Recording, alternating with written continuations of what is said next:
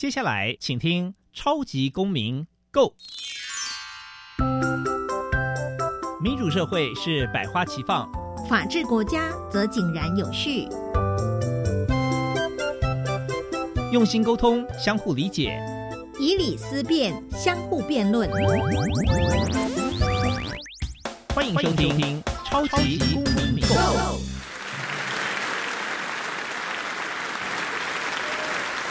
各位听众朋友们，大家好，欢迎再次收听《超级公民购》。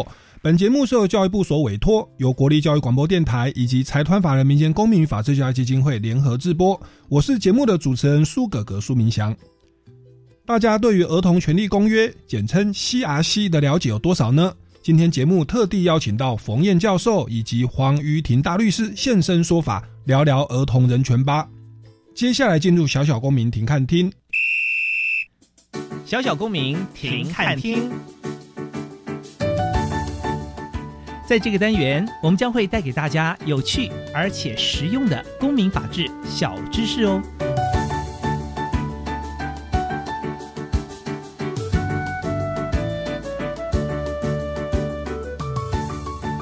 儿童权利公约是一项有关儿童权利的国际公约，联合国在一九八九年十一月二十日的会议上通过议案。一九九零年九月二日生效，共有一百九十六个缔约国确立了一项具划时代意义的人权标准：儿童是权利的主体，而非国家父母的附属品。为了将《儿童权利公约》国内法化，强化我国儿少权益保障与国际接轨，二零一四年六月四日，总统公布《儿童权利公约施行法》，并自二零一四年十一月二十日起施行。接下来进入公民咖啡馆。公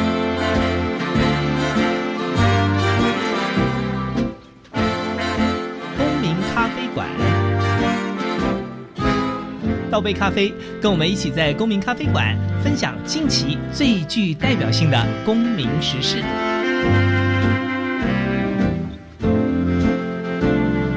各位听众朋友们，大家好，欢迎再次收听《超级公民购》。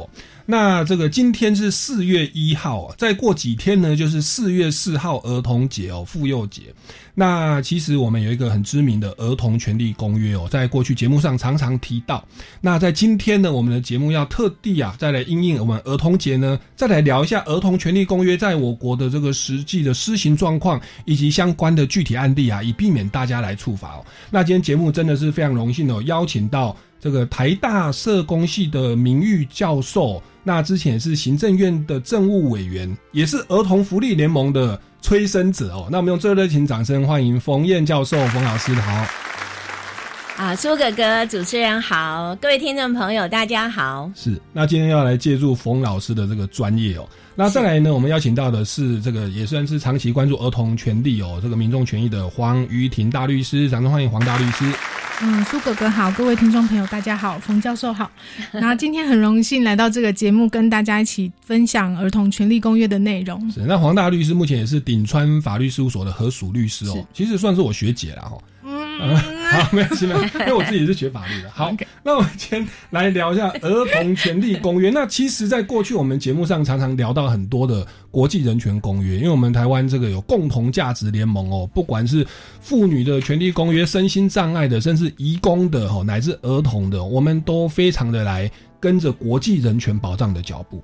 那我想在一开始呢，还是先有请我们冯老师。哦，来跟我们听众朋友来再次的简单来介绍一下《儿童权利公约》哦，简称 CRC 哦，它的缘起哦，以及主要的核心价值是什么呢？好，要谈到 CRC 的缘起啊，可能要谈到第一次世界大战之后悲惨的状况。大家都知道，第一次世界大战是一九一四年到一九一八年，很久以前的事情了。那从一九一九年开始啊，在尤其是战败国，好像德国，好那。儿童是最大的受害者，不管是饥饿，或者是呃失家，哈，或者是疾病，啊，那这种悲惨状况呢，就被英国的一位教育改革家，一位女士，哈，叫 Jep，好，就我们翻译成芥坡教授，哈，看到他觉得于心不忍。其实他本人是一个中产阶级的呃妇女，好，那。呃，换句话说，他对于贫穷、饥饿这样的事情，他自己说的哈，原来是非常陌生的。可是战后看到这样的状况，哈，那看到大人犯的错，哈，或者做的一些错误的决定、不理性的决定，结果受害的是下一代，是孩子。他觉得这件事情是一定要让大家看到。所以，其实儿童人权的滥伤，哈，是来自于战争的一个不幸的后遗症。好，那然后一些啊，有尤其是有良心的呃知识分子，哈，就各处。奔走，所以介坡教授哈，他从啊一九一九年开始哈，就是对应战后的饥荒哈，他不是先从倡议开始，他其实先从服务开始，他成立了一个叫做救助儿童基金会 （Save the Children Fund），到现在哈还是世界知名的最有名的一个。帮助儿童跟家庭的一个国际性的基金会。嗯，那在这个基金会里面，它当然就是目前哈，然后发放呃资源哈，那然后呃协助这些家庭哈，协助孩子找到家庭等等等等，做了很多事。他的感受在他的传记里面写，就是他发现这件事情哈，民间当然可以很努力的做，可是如果政府不理不睬的话。而事实上，这个始作俑者其实往往是政府的政策哈，包括战争哈。但是后遗症哈，由民间微薄的力量来做哈，那实在是力有未逮。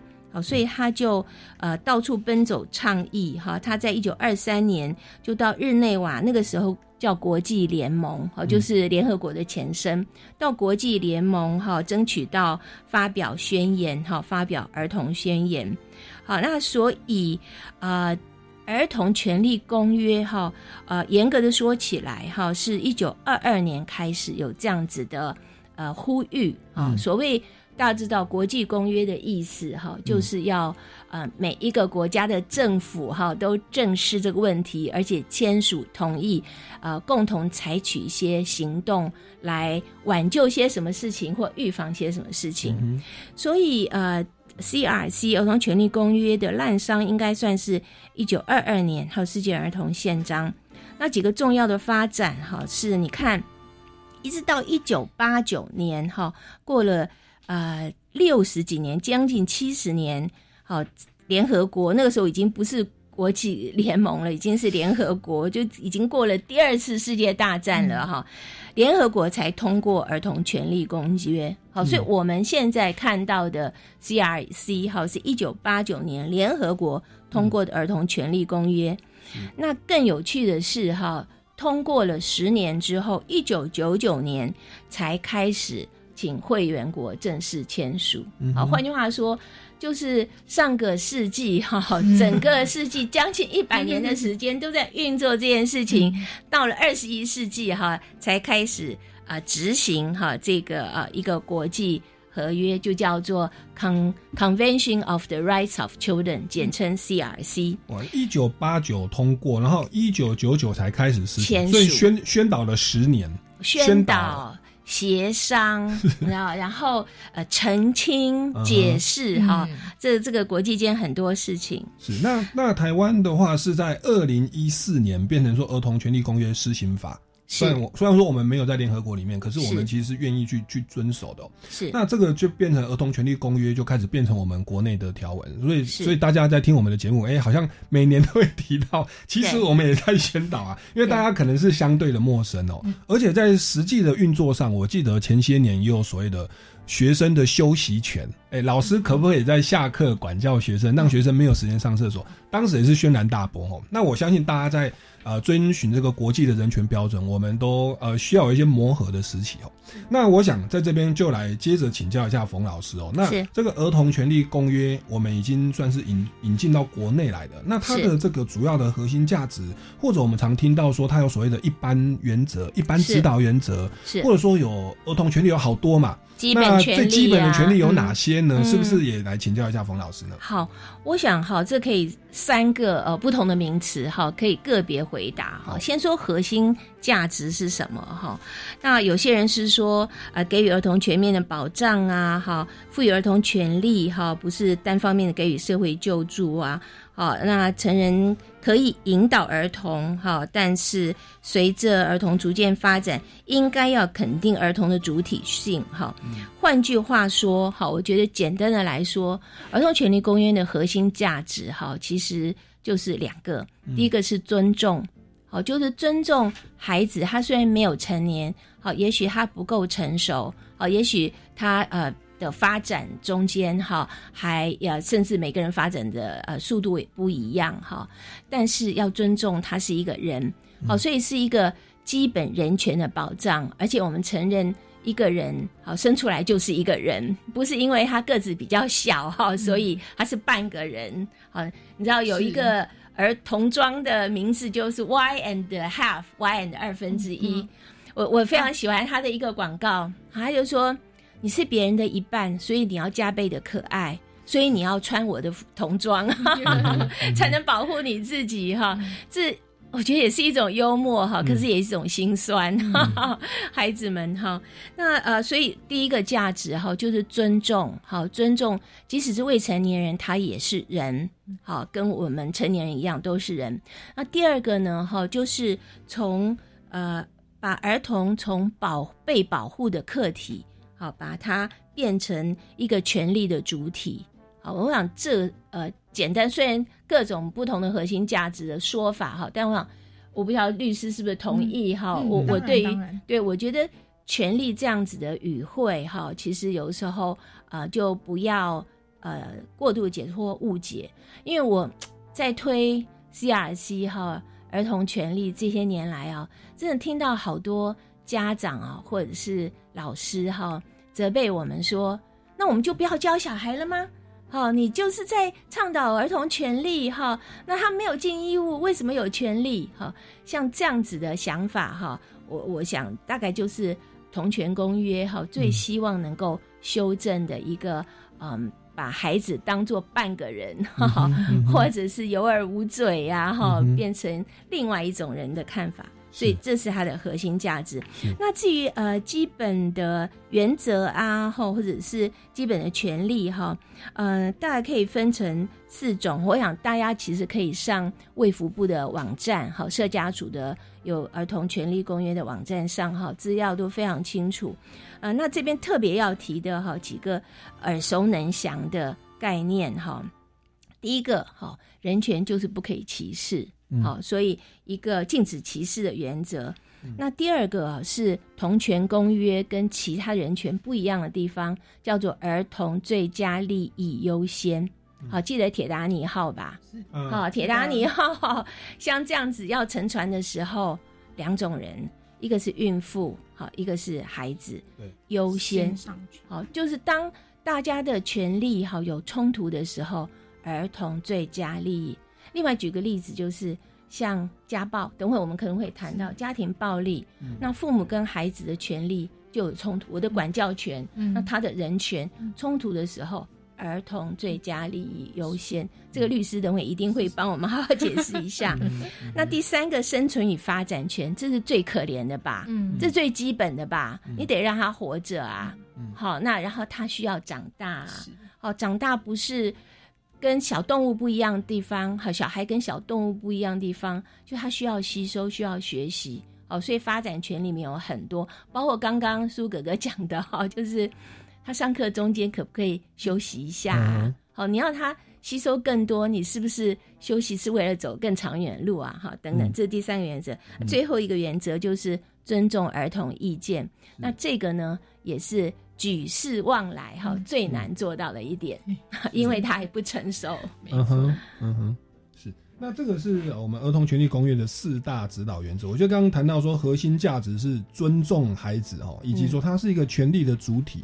那这个条文，我想我们国内有很多的磨合，因为我想律师也知道，我们目前的民法今年修正哦。就是孩子是十八岁成年，OK，这符合国际。他所谓的儿童其实是未满十八岁，就是我们在理解可能是青少年，在国际上就是叫做儿童啦。对，儿童跟少年，所以我们现在台湾都叫儿少儿少。对对对，哦，因为 children 是十八岁以下的。OK，所以在在我们的民法或者是刑法的责任，都是说未满十八、嗯。大家都可以理解哦，这个就是我们的儿童权利公约的儿童。是。那可是据我所知，其实我们目前在民法上，那个小朋友他就是一个未成年人，变成他要买东西，嗯。或者他好像也不能结婚，好，那就是很多要父母亲的同意嘛。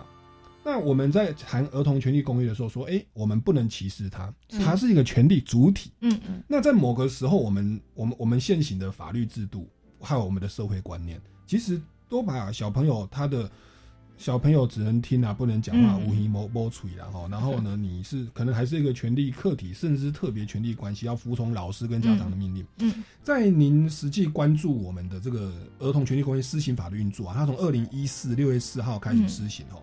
您觉得到现在二零二三也快要十年了，嗯。您觉得呃，在我们的第一线，在实物面，包含刚刚所说的家暴、嗯哦、侵权、监护权的行使哦等等方面，你觉得它的执行成效如何？或者说我们政府有没有相关的一些配套措施乃至修法呢？来请教一下黄玉婷大律师。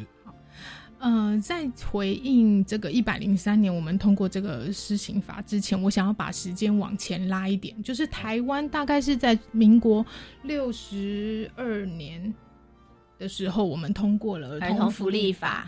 那在民国七十八年的时候，我们也公告了少年福利法。那其实七十八年的时候，就是也就是西元一九八九年，就是《儿童权利公约》是后来在那个联合国会议通过的那一年，所以其实我们在后来虽然没有加入联合国，虽然虽然我们没有通过这个施行法，但是我们其实后来的修法，包括在民国八十五年的时候，我们的民属亲属民啊、民法亲属篇，我们关于比如说父母行使侵权呐、等等这些，我们都已经开始关注在孩子的，就是以孩子最佳利益作为考量的方向去做修法。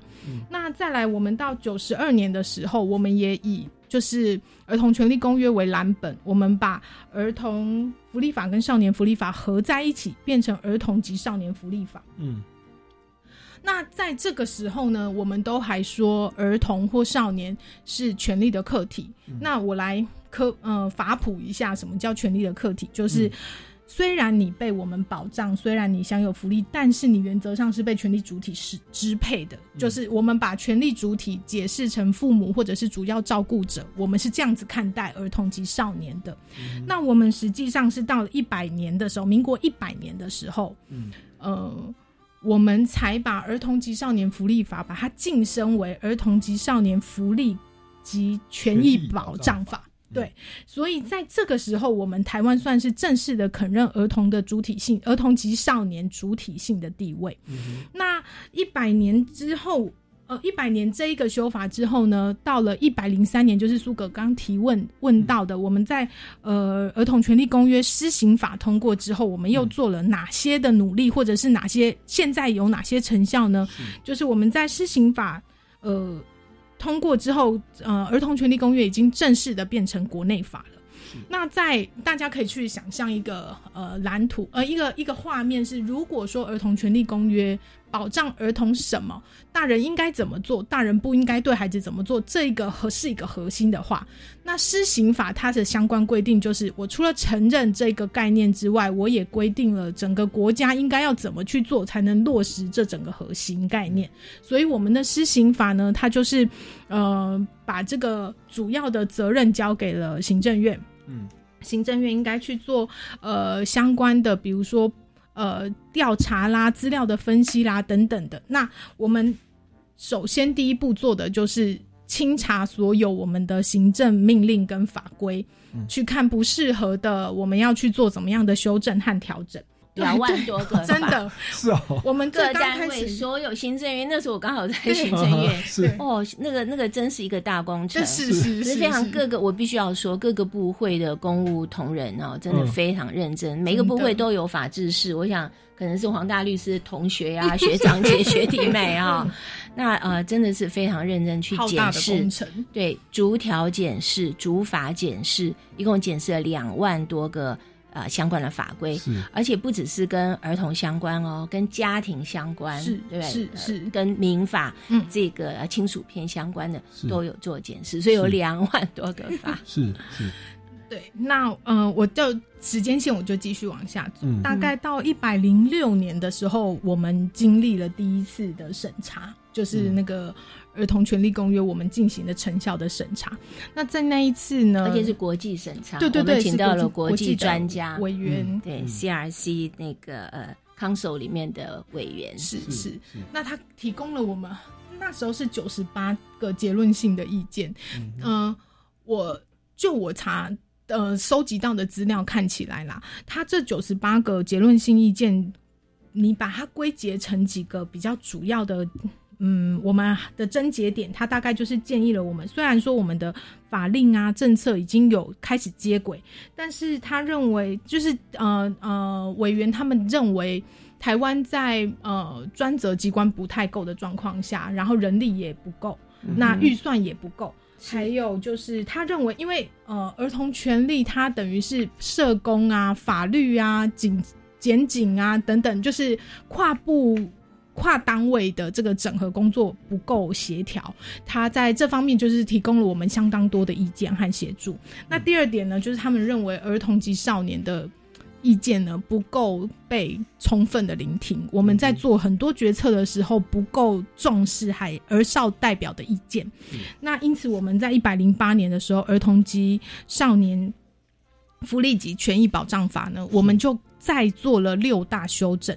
呃，其中的第一个修正就是我们确实的加强了儿童的权益保障。这个权儿童，我接下来就是代表儿跟少了，因为他就是让呃讲一个比较明确的，就是他们把儿少代表。不是只是列席呃参考他们的意见，他是强制要列入儿少代表。就是当我们要做一些决策是跟儿少有关的，我们会确实的倾听儿少的意见。然后还有就是我们会建立六岁以下小朋友。儿童啦，他们的死因分析的这个机制，还有包括我们的呃司法及早介入啊，在高风险呃，现在应该叫做脆脆弱家脆弱家庭对对对。社会安全网，对对对，那以及就是黑名单的资料建制，有虐婴虐童状况的人，我们会建制一个资料库，以后相关的呃机构在聘用人的时候，应该要去查询这些资料。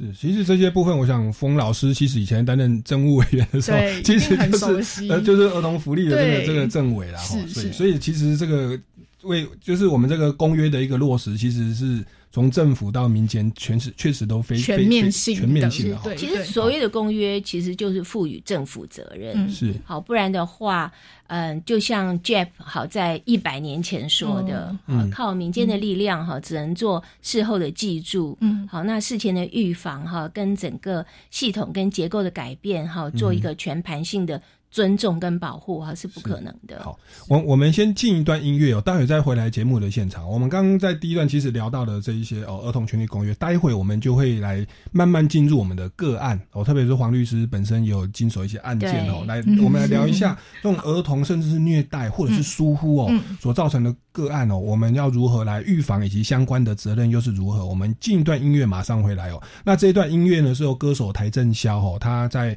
这个写了一首公益歌曲，叫做《仰望》哦，鼓励大家不管环境面临到所有的、呃，就算有些不如意的话，但是定睛在永恒，抱着希望哦，坚定的走下去。那还是说这首歌有邀请了很多的歌手，像张云京啦、何芳啦，哈、还有主持人苏格格格格，对，我们一起 真合唱好。我们进一段音乐，马上回来节目现场。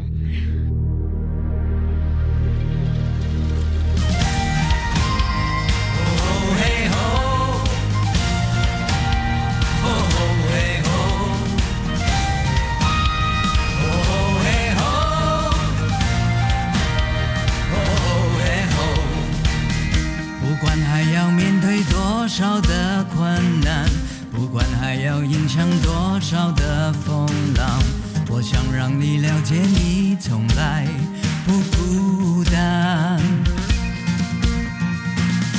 不管还有多少恐惧在扩散，不管还有多少不安在弥漫，我祈求你永远不会失去盼望。如此脆弱，像容易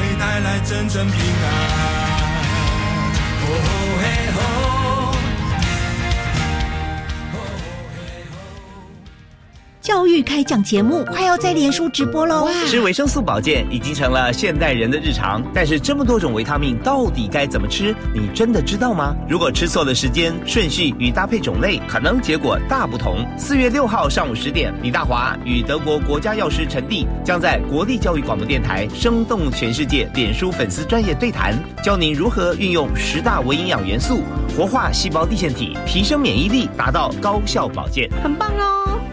你知道学产地的租金是做什么用途吗？就是提供弱势学子助学金及急难救助金。所以租用学产土地还可以助学。现在有学产土地招租吗？有，位在各县市的学产土地可供建筑用地正招租中。相关招标资讯可参阅教育部全球资讯网便民服务学产基金资源区标租公告讯息。我有兴趣看，现在就上网阅览。以上广告是由教育部提供。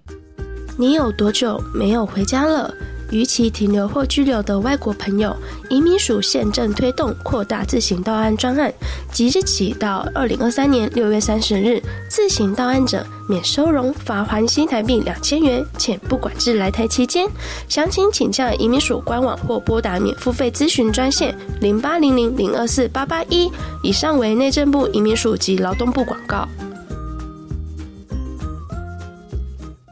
我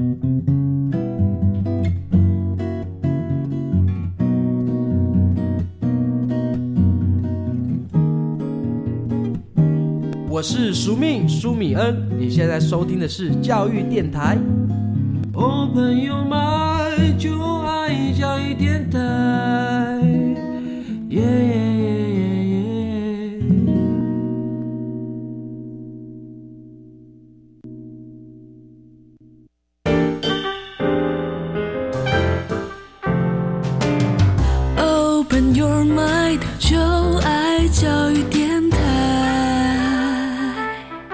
各位听众朋友们，大家好，欢迎回来《超级公民购》。那今天呢，四月一号，我们因应啊几天后的四月四号儿童节，我们来聊一下儿童权利公约的保障哦。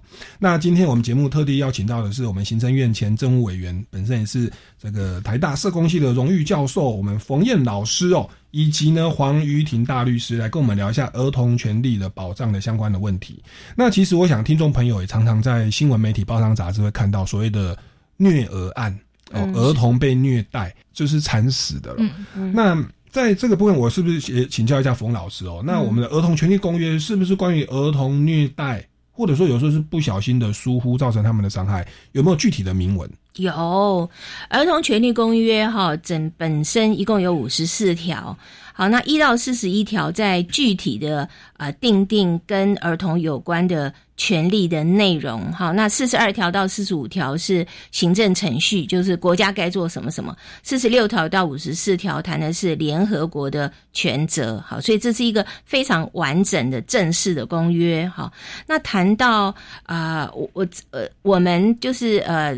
行政院呃卫福部哈，将这个公约的这四十一条具体的呃权利内容分成五类。哈，那其中有一类就叫做特别保护措施，在这四十一条里面哈，占了十一条之多。好，所以这里面呃，对于儿童不应受到暴力对待，好，那儿童我们刚刚谈到呃一些基本原则，好，家庭原则，好，儿童应该在原生家庭里面长大，好，那这些在儿童权利公约里面其实都有非常具体的内容，也因此各个缔约国，甚至即使没有缔约国哈，都会按照这样子的旨意哈，去定定他们国内的呃儿童福利或者是保护哈相关的法规。是，像我们的福利权益保障法，应该也是有呼应儿童权利公约，因为这个公约是它是比较宣示性的。对是那关于什么行为是会构成虐待，或者说虐待以后的罚则是如何？这边是不是请教一下黄玉婷大律师？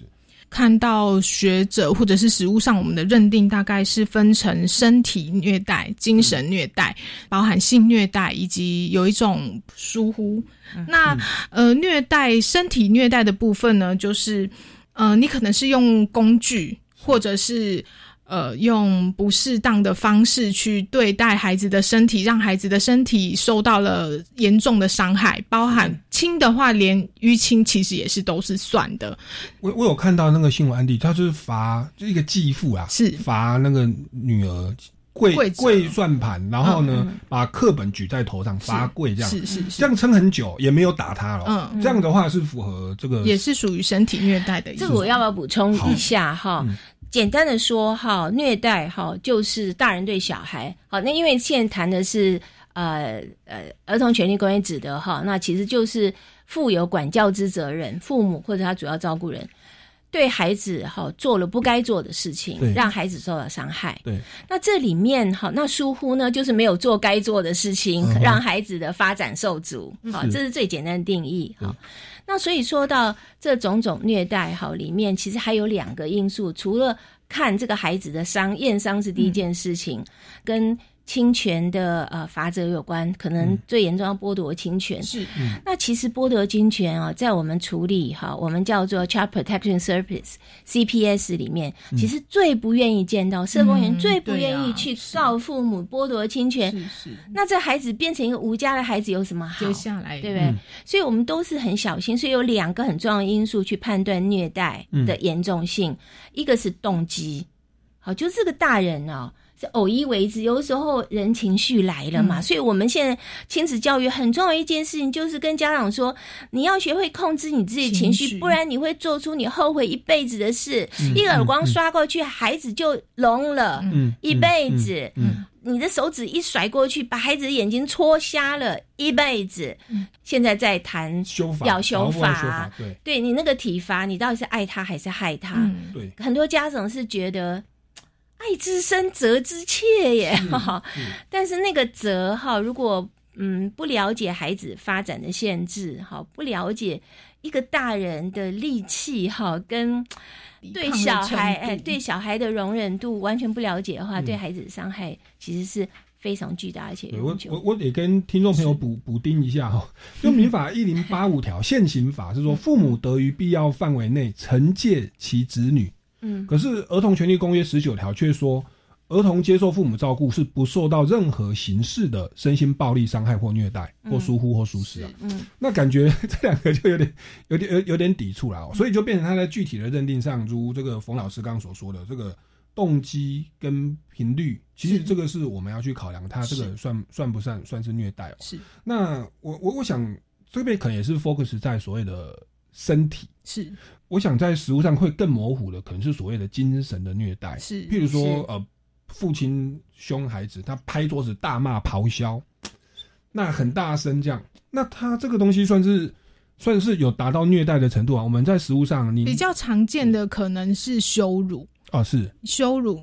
我自己印象蛮深刻，我以前接触过一个案件，那个妈妈来诉请离婚的时候，她跟我们讲到的是状况是，爸爸如果喝酒回到家，他会在身小孩身上便溺，便溺啊？便溺，，OK，他会对小孩做这件就事情，就尿在小朋友身亲生，父亲啊是是是是是所以你看看，所以其实我觉得这种状况对小孩来讲，他根本因为小孩还很小，他根本没除了家人，没有谁会保护他，他不知道跟谁求助的状况下，应该保护他的人却对他做这样子的事情，心理创伤会很重。是是是是是，而且他可能甚至会觉得，如果如果他真的挺过了这一段，嗯，我觉得他以未来如果情绪出现了问题，或者是他遇到问题无法解决的时候，他是不是会他也觉得这样管教小孩可能是呃，因为他自己经历的有时候我们就说命运的锁链。是啊哦，有有些人，你看他很非常厌恶父母对他做的事情，嗯，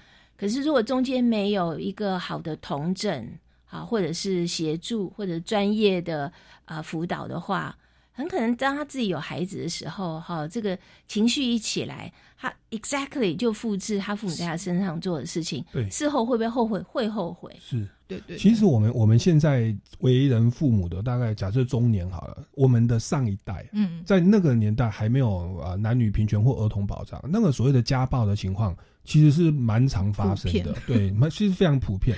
那那也许那时候我们觉得没什么，可是这个在社工上一些叫目目睹儿童，对不对？那个影像其实烙印在我们的潜意识哦。对，等到我们跟另一半吵架或跟孩子来发怒，我会觉得就是，哎，我爸妈也是这样对我嘛？对，本来就是这样，这不是合理的嘛？结果可是依照现行的法令，其实就已经变成违法或家暴了。嗯，那我我我我想这边就来请教一下冯老师好不好？就是我们在在社工上，假设我们自己现在自己的父母，我们在成长的历程本身，父母就是这样来体罚我们的嘛，或者老老师哦。我们以前的老师就是这样打我嘛，考不到九十分，差一分打一下嘛。嗯，我就是这样被打大的，后来就考上第一次。可是我觉得很不对啊，我们不能把这个复制贴上到下一代啊。好，那我想，我们如果自己是这样成长的话，我们要如何去面对呃心理的这样的一个复制贴上的一个状态？那再来就是。您您刚刚有提到说所谓的动机很重要，嗯，当我们面对自己情绪上来的时候，嗯，我们在所谓的社工的专业上或在教育子女上，我们要如何去避免这种情况？是逃离现场吗？还是还是怎么办呢？来，我们我们请教一下。我刚我觉得你刚刚提了两个非常重要的概念，好，我先说第一个哈。其实现在一句话就可以解释，时代不同了。对，然后就大家要提醒，时代不同了。我们小的时候，父母打我们天经地义。好，那个父母送小孩去上学的时候，对老师一鞠躬，请你好好打他，请你 好好管教。管教。但是接着就是说打他，对，老师也了解，那个家长也了解，小孩也了解，所以我就就皮绷紧一点，免得挨打。对，好，所以时代不同了。好，现在对于权益哈，还有对于一个健康成长过程中，哪一些遭遇是合理，哪些遭遇是不合理的，看法也不同了。好，那小时候如果没人人都挨打，这里面羞辱的成分就比较少。是，好，反而没有挨打的人呢，会大家懂从头抵盖说这个一定是廖北啦。对，所以老师不打他，是不是讨厌的好学生？对，所以真的是。跟环境非常有关系。如果说孩子理解好，父母其实是爱他，嗯，好，或者父母哈，即使是真的是情绪来了，不懂怎么管孩子，打了他，事后要抱抱他，真的，然后就是要让，就是修复，好，就是要让孩子了解是爱他的。但你不能就打了，好坐在旁边说我是为你好哦，这是没有用的。你的动机如果是善意的动机，一定要让对方知道。嗯嗯，好，不要以为他理所当然是你生出来的骨肉哈，所以你可以完全控制他的生命。好，这就是缺乏了一个尊重的概念。对，要有一个尊重的心态。嗯，那孩子在被尊重的环境中长大，将来他才会去尊重别人。嗯你不是希望你的孩子好吗？嗯那你现在就要让他知道什么叫做好。对，是。好，他被好好对待，他将来就会。好好对待别人。是真的愤怒，你也没有离开现场，也止不住自己的怒气，真的就爆发出去了。其实事后的那个诚挚的道歉跟表达对他的爱，当然很很辛苦喝杯白开水，马上怀孩子还在哭，马上就抱着他，告诉。而且我觉得父母应该要练习说一个对不起，没错，我失控了，对不起，是我不应该再怎样，人都不应该打人，是要要跟孩子道歉，是这样，孩子我觉得。心灵的创伤哈会比较小一点。错，那当然说我们家暴还是零容忍的。那当然会有相关的刑事的责任或法律的责任有没有？就是如果有这样的一种身心的虐待的情况，跟虐待相关的条文，大概我们可以在几个地方看到，像是家庭暴力防治法，然后刑法的伤害罪。那当然严重一点点，可能就是会有伤害致死或致重伤这样子的状况。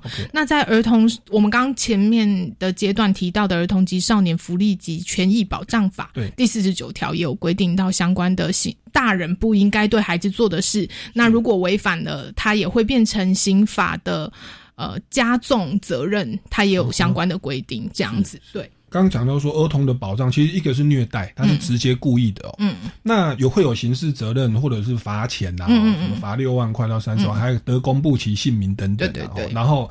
还有一些心理的一些相关的重建与辅导。那我想有另外一个部分是所谓的疏忽，嗯就是不小心哦。嗯那是不是接着就来请教一下黄大律师？如就是不要那么严重的话，我们日常呃，父母在管教管教或与孩子相处的时候，有没有可能不知不觉就呃触犯了这个儿少福利权益保障法？例如说，把孩子一个人留在家里，这是 OK 的嘛？小时候我爸妈要出去玩，哥哥哥都说他要出门，我说不要，我要在家里，功课没写完，因为我我上个学考不到九十分，老师会打我。我后来考上第一志愿了，又又如何？又如何？我就没有出去玩了。那我还请问，像这种东西，就你留一个未满六岁六岁哦，未满六岁，好了。那目前的规定是是六岁吗？还是怎对对目前就是儿童及少年权利福利及权益保障法的 名字太长了。对，它是规定六岁以下的小朋友不可以单独留在家里。提到的一百零八年的修法当中呢，他其实也有在补充。这一条，他有补充提到说，其实，呃，有特殊需求的小孩，比方说，呃，未满十八岁，但是他智能障碍或有身心缺陷的孩子，即使他已经年满六岁了，你可能也不适合把他自己留在家里，或者是你不应该把他们交给不适任的人照顾。比方说，你要去买个东西，你把他托给一个隔壁的邻居单，这个邻居一两一二年级之类的，那这样子不会照顾。那这个算是一种疏忽的样态哦。那除此之外呢，还有没有？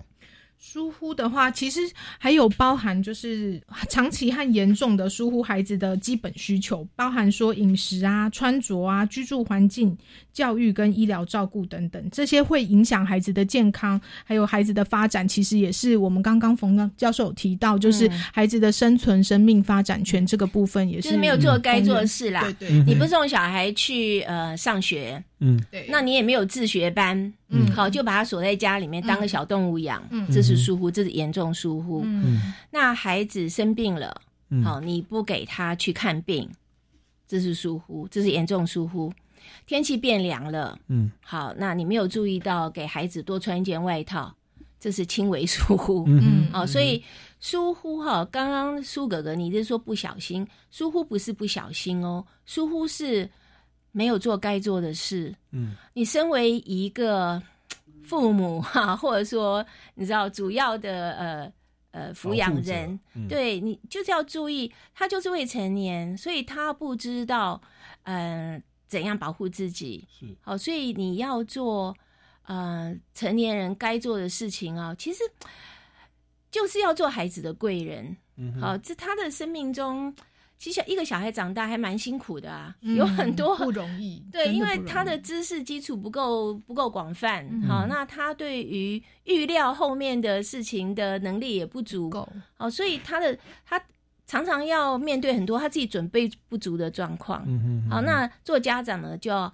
帮他做一些准备。嗯啊，当然啦，也有一种叫做直升机父母哈，那个过度准备哈，嗯那个呃，这个抓着不放哈，这样也不好啦。嗯哈、哼所以哎，父母也是难做好。是不过回应一下，我想说的是，疏忽不是不小心，是好，疏忽就是没有做该做的事情，不管不管你故意还是不小心，都叫做疏忽。嗯一旦是这件事情让孩子受到了伤害，好或者发展受阻，好就是最常见的疏忽，其实是就是教育的疏忽，好医疗的疏忽，还有饮食的疏忽，嗯好就是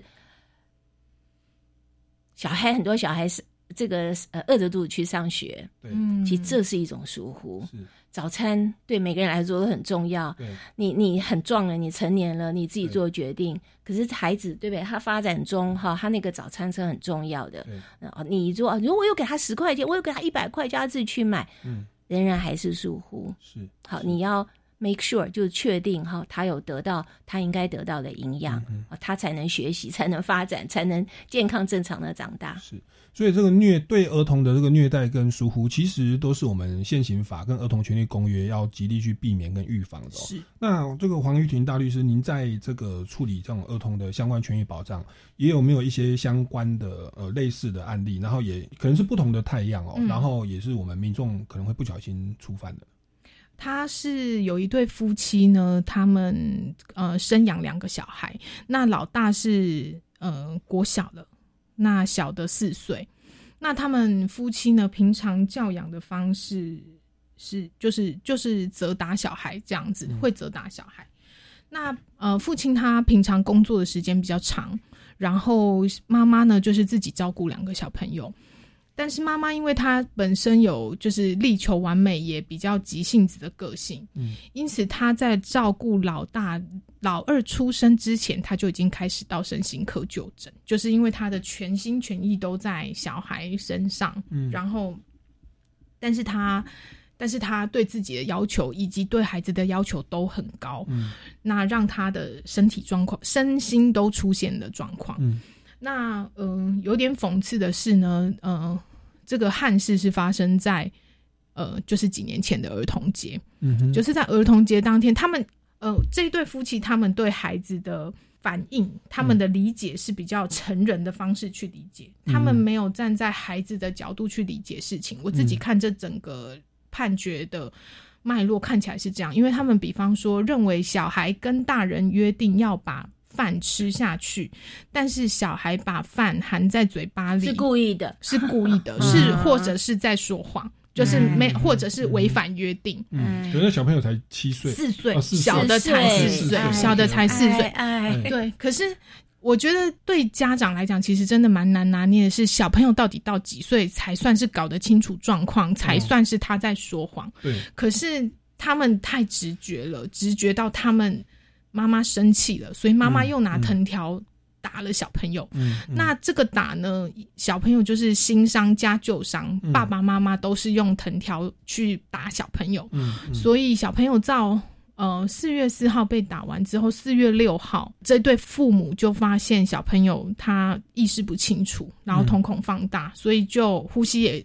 不太正常，所以就紧急送医。但是送医的路上，小朋友其实就已经没有呼吸了。嗯那经过抢救之后，小朋友还是过世了。嗯我觉得这真的是蛮让人觉得遗憾的事情是。那这件事情呢，法官在一二审的判决当中，父亲过往都有，比如说小朋友到底有没有拿家里遥控器这件事情，也会让父亲很生气，用藤条打。所以小朋友全身上下都是伤。法医验伤的时候是手啊脚，因为小朋友被打的时候，他一定会闪躲嘛，会抗拒，所以他的手、头、躯干、四肢全部都是伤。这孩子没有上幼儿园吗？有，然后那幼儿园老师为什么没有通报？对小朋友在出事之前，因为这个是一百零七年发生的事情，小朋友在事情发生的前一个月，他其实已经没有去上课了，所以我特别拿这个案例出来幼儿讲。园老师更应该追究一下，为什么？是是，所以就是老师说，他们其实也有发现小朋友身上是有伤，那有问过家人啊。就是反正小朋友说是妈妈打的，妈妈说是爸爸打的，可是就没有再通报上去了。所以我觉得这个案件呈现出来很遗憾的事情，可能就是。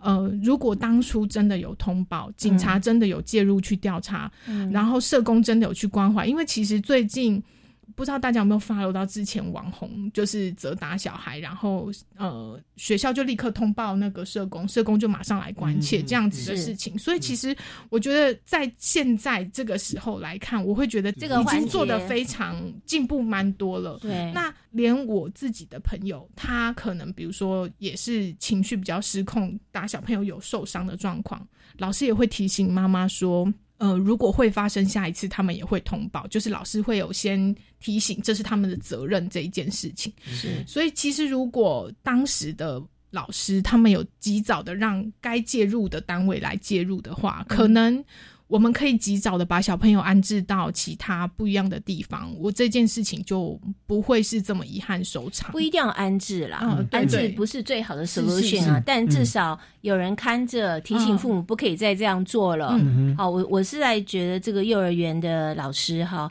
他们是责任通报者哦，嗯这是专业责任哦是，否则的话要追究起来，啊他们责任其实更大哦。，嗯对。对现在不管是学校，其实或医院，对哎发现感觉是家暴，他们是有义务要通报，否则有是有相关的的法则哦。没错，好，那我们今天的节目其实也时间慢慢到了尾声哦。我想最后是不是这样一个简短时间，再请冯老师跟黄大律师做个简短的补充跟总结？来，有请老师。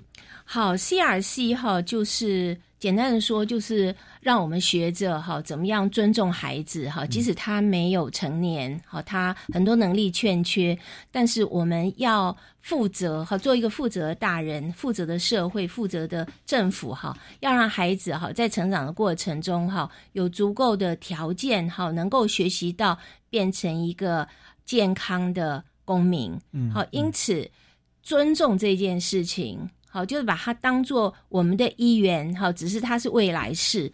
尊重这件事情是最重要的。嗯，那第二个我想提醒就是哈，呃，我们每次谈亲职教育，嗯好，就是 parenting，好，就如何做父母哈，都觉得好像是老生常谈。嗯，好，那每次在场合觉得，哎，该来的没来，来的都是八十分的家长想变成九十九分的家长，哈啊，那个哎五十分的哈，没有那个意识，就是没有来哈，所以亲职教育的推广哈、推展哈对，然后触及到，比方说刚刚黄大律师讲的，像这样子的父母，嗯像这样的父母，他的家人在哪里？难道说没有人知道吗？嗯哈、那学校的老师好，就是责任通报者好，跟家庭里面周围孩子周围的大人好。都有责任，哈，所以换句话来说，啊、如果我们每一个人哈都能够呃多关怀一下身边的孩子，哈，即使你在街边看到一个大人追着小孩打，好，就是鸡婆一点，哈，去稍微干预一下，好，那也许一个失控的大人，哈，就可以稍微收敛一点，也许就救了孩子一命。我们可以打一一三妇幼专线去求助嘛，让社工、警方去介入哦。是然后去尊重孩子。我想我们观念要改一下，特别现在已经在当老师跟家长了，我们的上一代其实是比较威权的。那我想应该是普遍的现象哦。冯老师是比较特别啊，比较幸运哦。但是我觉得其他人真的要去重新再去审视一下自己的成长的那个教育方式是不是对的。然后亲职教育真的蛮重要的哦。其实像我学法律系，念到法研所毕业。我没有学过什么陪伴或同理心，是是是是。我觉得啊这个就错啊，啊这个就对嘛，嗯你为什么在那边这样没有效率？嗯难怪成绩那么差。就是，可是陪伴孩子们，其实照顾他的情绪跟同理是很重要的。没错。倾要听。请听，嗯。那要有耐心、跟包容、跟很大的爱啊。是。那哇，那这个东西其实以前在我们的那种优秀成功的教育，其实没有被重视，是。是除非我们念社工系。对，所以所以我我觉得这个东西是我们，我觉得我们这个时代的老师跟家长其实要去补强的哦。这也是 CRC 告诉各国政府的。嗯，好，你就是要注意这一些。好，因为真的不是每个人天生就会做好父母，所以政府有责任哈来教所有的国民哈怎样做一个好父母，这样才会有好的下一代。是，来黄大律师，呃，我想补充一个小小的观念是、c r c 它对儿童的保障绝对不只不只是像我们刚提到比较严重的情节，包含孩子我们刚刚有提到的休闲呐、娱乐、教育这些，其实都是。呃，比方说小孩子他呃，因为父母离婚了，假设爸爸有不当的行为，妈妈是不是可以阻止小朋友去见爸爸？或者是说，呃，是不是小朋友在他呃年龄还没有到了他发展阶段的时候，爸爸妈妈就可以要求他对于知识的追求，或者是呃，比如说书写啊等等的，去过分的要求孩子，这些其实都是我们儿童权利公约保障的范围。嗯嗯，那我很希望大人有一个植入的一个想法，是我们说小孩也是一个人，那你可以把他想象成小孩是一个欠缺经验的人。那怎么样给他经验？第一个就是尝试错误，在大人。可以承受的范围内，你给他一个很适合的环境，让他去试误，让他知道为什么爸爸妈妈给他一个这样子的建议。那第二个，呃，家长我们要的不是说哦，你都保障小孩，所以你从此以后不再禁止小孩做什么事，都完全放任孩子。不是，我们也不是鼓励家长做这么做。我们希望家长给予孩子的是适当的引导，是让孩子为未来他变成成人做准备。当你一直在指示孩子或要求孩子的时候，孩子出去他也是这样子跟人家在沟通和互动。那当大家都是用这种立场在指挥别人的时候，没有人要当弱者，或者是当弱者的人永远都是弱者，没有所谓的协协调或弹性的那个能力。所以，其实我们在孩帮孩子准备的是他未来成为大人之后，他怎么跟别人相处的那个能耐。嗯，我觉得最重要的就是真的是透过亲子教育或者是相关的老师，他们呃校园去做一些讲座啦，或者是比如说打预防针的时候会看到一些文宣之类的。那我很鼓励大家透过就是不管是行政院他们的官网，或者是在 YouTube 频道有嗯 CRC 亲职教育网，还是呃相关的 NGO，他们都有相关的儿童权利的知识，那可以让爸爸妈妈去做需要的了解，大概是这样。好，今天节目非常感谢这个冯燕老师跟黄瑜婷大律师来我们节目现场分享这么多宝贵的知识跟一些案例哦。那各位听众朋友，如果对儿童权利保障或本节目内容还有相关的建议或疑问，也欢迎到脸书粉丝专业超级公民购来留言哦。那我们超级公民购下个礼拜六下午三点零五分空中再见，拜拜。